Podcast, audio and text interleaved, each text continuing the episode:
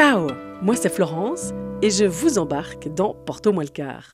Porto quart, ça se passe peut-être dans un boudoir tamisé ou sur le coin d'une table de cuisine. Quelqu'un se confie, il ou elle se souvient d'une histoire importante, belle, cruciale.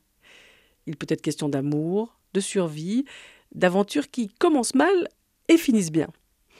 Porto quart est né un soir de presque orage, dans la touffeur de la fin de l'été.